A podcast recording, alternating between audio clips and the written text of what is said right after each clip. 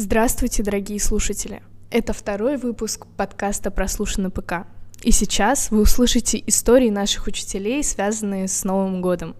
Удачного прослушивания и прекрасного настроения. Здравствуйте, друзья! Э, учитель обществознания Глухов Федор Валентинович. Э, и сегодня, буквально за сколько у нас уже, меньше 10 дней до Нового года, хотелось бы поделиться историей своей личной жизни, наверное, Раньше, мне кажется, не уделялось такого большого внимания никаким датам, никаким праздникам, как-то проще все было, смотрели на это, а сейчас прям праздник как проблема. Как провести, с кем провести, все так думают, очень сложно. Так вот, у меня пример э, того, как не надо проводить Новый год. Опыт у меня был очень интересный. Дело в том, что ну, где-то, наверное, лет 10 назад, больше, я захотел собрать на Новый год. У меня была такая возможность. Мама занималась подмосковным туристическим бизнесом, э, предложила мне по льготной цене в дом отдыха поехать. Я думаю, ух ты, ну под это дело сейчас мы тут пригласим всех, кого можно. У меня был неограниченный лимит. И я пригласил, в общем, всех своих родных, всех своих друзей, э, школьных, вузовских, которые были другой компании – и по работе двух коллег, с которыми мы тоже взаимодействовали. И получилась очень интересная компания, что меня знали все, а между собой никто не знал, ну как, знали вот так вот компаниям, как я их пригласил, так и получилось. И в итоге напряжение стало расти буквально уже 31 вечером, когда у нас типа фуршет, а все сидят, я смотрю, ни, никак не мог разбавить это. Вот, а мы попали в итоге в этот льготный дом отдыха, что он был абсолютно не подготовлен, по-моему, да, как будто нас там не ждали. Были очень холодные номера, отопление как будто включили только что. Нам обещали спортивный зал, мы пришли, света там не было. В общем, сразу пошли какие-то вещи, которые народ не ждал. Я чувствую себя жутко виноватым за все, что я всех собрал, и у всех ожидания не оправдываются. В общем, Новый год мы там как могли отметили, часть прям удалилась. И самое главное, первого с утра одна часть э, ребят собрались быстро и уехали. Ну так, холодно получается, попрощавшись. Зато вторая часть, которая выдержала все эти испытания, холодно там было в корпусе, там, да, с едой там были вопросы, остались, и я помню, мы так классно просто первого остались, то есть мы уже пережили, нам было все равно, то есть там, я помню, да, у меня Иван друг, он говорит, Федор, расслабься вообще, я там жутко психовал, и э, в итоге, да, мы так душевно, первым мы там плясали, прямо, я помню, в рекреации сделали все тоже, это название, там пообщались, какие-то студенты там были, под гитару песни пели. И получилось все в лучших традициях, но не 31-го, а 1 Вот. И это для меня был очень хороший урок, опыт. Думай, кого ты приглашаешь, особенно на праздники и вот, ну, на дни рождения. Но если вы преодолеваете вместе трудности, то вот это нам запомнилось, мы вспоминаем, потому что те, кто уехали, они до сих пор вспоминают, вот, Федор, ты нам подкинул свинью, вот, а те, кто остались, они говорят, Федор, классный был Новый год, вот я помню, мы тогда остались, вот такая история. Все, спасибо вам огромное. Все. Здравствуйте, меня зовут Мамонова Диана Игоревна, я специалист по медиакоммуникациям, я тот человек, который занимается всеми социальными сетями. Сегодня я вам расскажу то, как отмечают Новый год в моей семье. Раньше всегда э, у нас была традиция встречать Новый год вместе, неважно где мы, с кем мы, как мы, сколько нам лет, какие у нас друзья. Мы всегда всех звали к себе домой. Мы встречали всегда весело и задорно этот Новый год. А, и, наверное, пожалуй, самый веселый получился, когда мы поехали за город. Мы встречали Новый год у а, живой большой елки. Мы нарядили ее бумажными игрушками, конфетами, всем тем, что у нас было. И мы водили вокруг нее хороводы, пели песни. Не было никакого интернета, телевидения, ничего. Мы только по часам определили, что Новый год настал. И это, конечно, было незабываемое впечатление, мероприятие потому что была полная включенность всех в этот праздник, ничто нас не отвлекало, и мы весело провели время. Я хочу вам пожелать в этом году, чтобы вы не забывали про своего внутреннего ребенка, хотя вы сами еще дети, и как э, говорил Сент-Экзюпери, все мы родом из детства, поэтому э, живите в моменте, будьте самими собой, и пусть все сбывается. Добрый день. А, Шахурдина Анна Александровна, хочу представить вам свою историю. Она, конечно, может быть не очень новогодняя, но состоялась эм, лет 15 назад, в пору моей юности, когда я училась в университете в Санкт-Петербурге.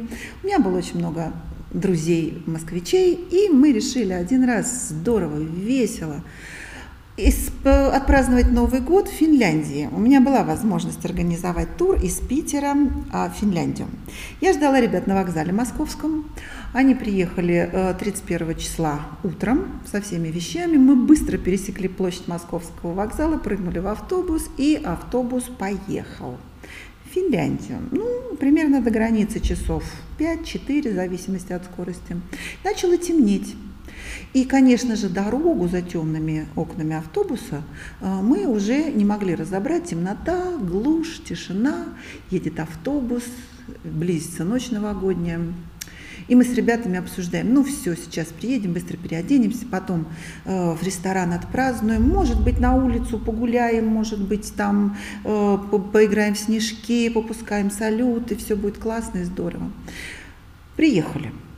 Ну, уже часов 9 вечера. Конечно же, в номер в душ. Переоделись, выходим в ресторан. В ресторане этого отеля, в котором нас поселили на празднование Нового года, были огромные окна, от потолка до пола застекленные. И, к нашему удивлению, наполовину они были завалены снегом. Возникло ощущение, что никаких снежков никаких прогулок, ничего не будет, потому что за сугробами виднелись только ели, темный лес, темное небо.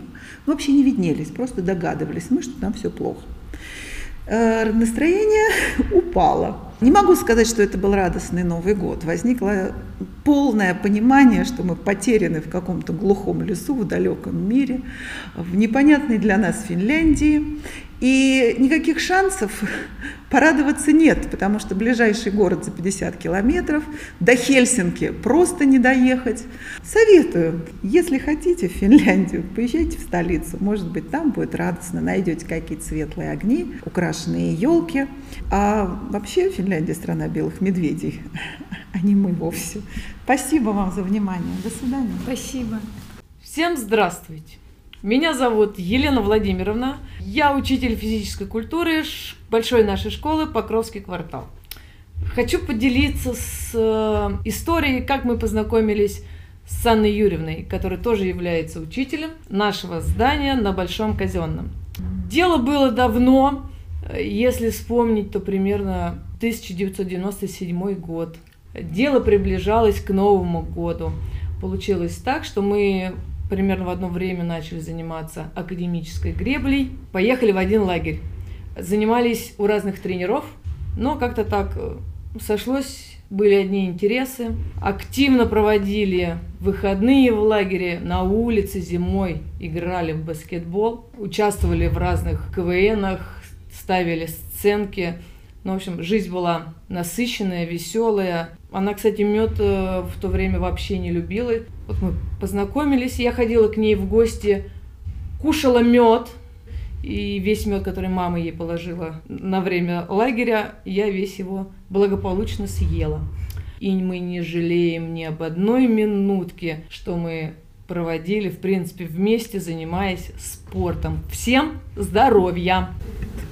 Сейчас э, для вас расскажет э, историю учитель истории Борис Ефимович, преподает э, на Большом Казенном. Передаю слово. Ну, я хочу поделиться некоторым наблюдением новогодним, хотя это и не самое веселое в моей жизни наблюдение, хотя и для меня лично было приятным. Суть такая, 90-е годы, после того, как некоторые не очень компетентные, мягко скажем, руководители нашей страны привели ее к тяжелейшему кризису и распаду, э, в эти 90-е годы у меня было все нормально, что называется. Да, я там занялся параллельно школе, школу не хотел бросать, но семью нужно было кормить, занялся небольшим бизнесом, и, в общем, деньги были. И мы с женой, такая традиция у нас была заложена в этих годах, э, стали ходить в театр. Буквально вот накануне Нового года, 30-го, мы шли в театр, значит, смотрели какой-то хороший спектакль, и потом э, совершали прогулку по Москве, заходили там в кафешку, я обычно покупал какой-то ей презент, иногда это была картина, э, в то время художников сидела на Арбате тьма. И, значит, наблюдение в чем заключается? Залы были полупустые, даже на треть, наверное, не заполнялись. Зрителей очень мало, буфет тоже пустой, по сути дела, так сказать, народа мало. И, в общем-то, для меня это было это приятно, что нет толчаи, хороший спектакль, великолепные актеры.